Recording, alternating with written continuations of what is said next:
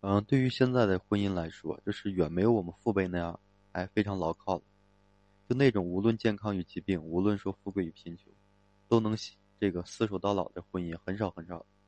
这不由得会让我们心里就产生这种害怕或者是非常茫然的情绪。就现今的我们该如何去选择自己的另一半呢？啊，前几天我看到一个新闻说，目前我国离婚率，嗯，呈这个不断上升状态，其中最高的城市北京。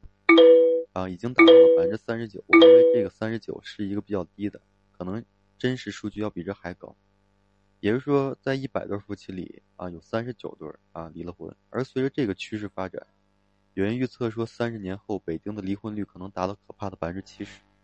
我认为现在已经达到了有至少四十多的这个离婚率啊，有将近于接近于五十的这个幅度。其实这就无疑会让。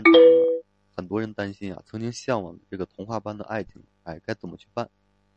嗯，虽然这个离婚率的持续走高呢，但我们内心对爱情的憧憬，其实从未消失，只是变得有些这个心惊胆战了。而这就是导致现在很多人不知道怎么去选择另一半，哎，如何确定这个爱情的主要原因？我们身边不同的人往往会给出不同的意见，哎，或这个颜值，或者权力，哎，亦或者金钱、性格等等。等到最后，你会发现。依然不知道如何选择，我们不妨先了解一下这个离婚的原因。只要规避了这些原因呢，便会在一定程度上提升这个婚姻和爱情的质量。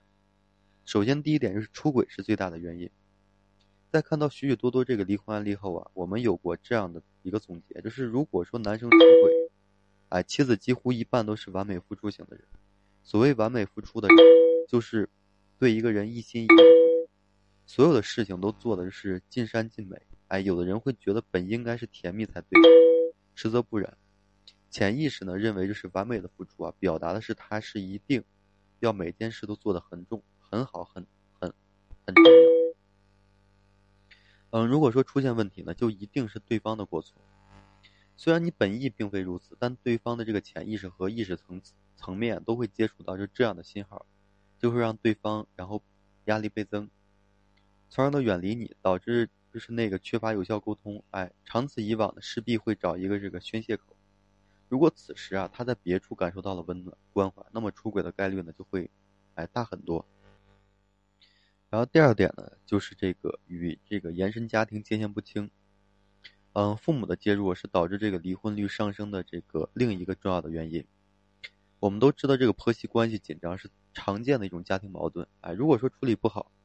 因为离婚这个分居的案例啊不在少数，我曾看过这样一个报道，就是女生跟老公本身处于这个分居状态，但并没有离婚。分居呢是因为他们告诉家长他们已经离婚了。事情的起因呢是因为买房啊，双方家长都希望说对方家里能多拿一部分，因为小两口刚结婚不久，哎几乎没有存款，双方家长都不肯让步，最后家长们达成一致观点啊，就是离婚。哎，这就是。没有跟原生家庭划清这个界限而带来的一个弊端。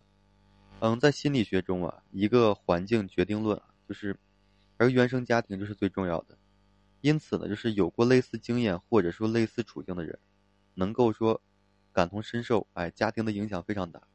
如果说婚后不能够有效的脱离这个原生家庭，或是这个清晰的定位的话，那就要小心了。然后第三呢，就是这个分居啊，暴力。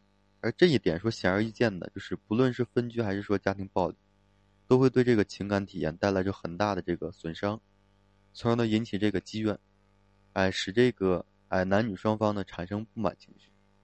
而现在这个女性啊越来越独立，哎，更不可能说忍受太多的这个丈夫的一个冷热暴力。当然呢，其实这方面的内容已经啊在前面已经讲过很多了，哎，教给了大家这个嗯很多的一个处理方法。如果你还是不知道方法的话，你可以说看看以前的这些啊，听听以前的一些音频什么的，这样的话，你可以说对这个东西可能了解的更多一些。嗯，当我们了解了这些内容啊，就是了解完这些呢，就容易，嗯，就是造成婚姻的这个原因之后呢，这时候我们就要可以说进行反推，哎，找一个说怎样的这个另一半啊，至少说离婚是完全不能够接受的，嗯。我有一个朋友啊，他至今单身。哎，每每说问他就是为什么不恋爱不结婚的时候，他总说是，哎，随缘吧。啊，我想这样的人群呢，现在应该不在少数。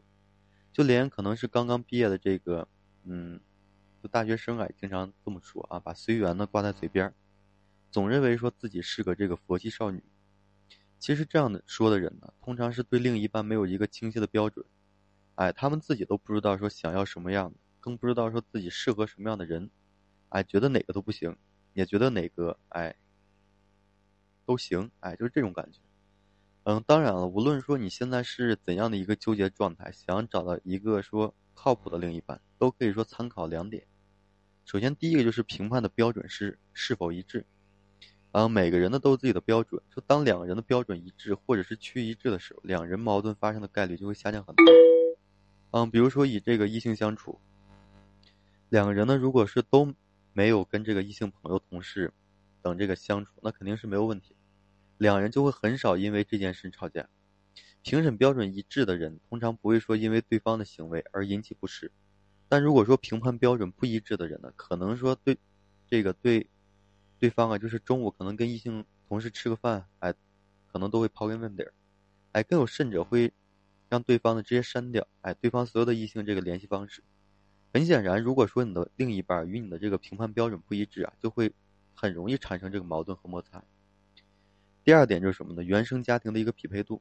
刚刚我们说这个原生家庭对于婚姻的影响，啊，在西方经典这个心理学中认为，就是婚姻中的百分之七十是拷贝了父母，而原生家庭背景相似的程度也决定了两个人相互吸引的这个程度。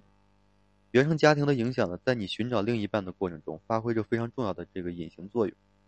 哎，只有碰到了这个家庭相似、懂得自己的人呢，才更容易放下这个防备，哎，彼此呢推心置腹的交流。同时，对这个异性的判断呢，以及对下一代这个养育的方式，很大程度上也取决于这个原生家庭的这个影响。更为严重的是呢，有些东西是基因这个遗传的，更不能说不考虑。哎，比如说自私，哎，这就很难改变。虽然在这个恋爱过程中，我们往往不会说计较这些，甚至呢会认为就是，嗯，这些东西过于世俗。但如果说忽略了这些呢，嗯，往往就是过后会狠狠的对着镜子里。啊就是自己说到，啊，就是当时你真是可能瞎了眼，哎，其实并不是说对方不好，只不过是你们在一起，啊，不够合适。如果说你能够在做出选择之前呢，就去考虑这些因素，一定会比盲目的选择更好，也更容易获得幸福。那么你心中的这个人呢，究竟是什么样子？哎，所以呢，你要仔细的看清自己。答案呢，其实就在你自己心中啊，嗯，什么样的答案？啊，如何你自己应该都是非常清楚的。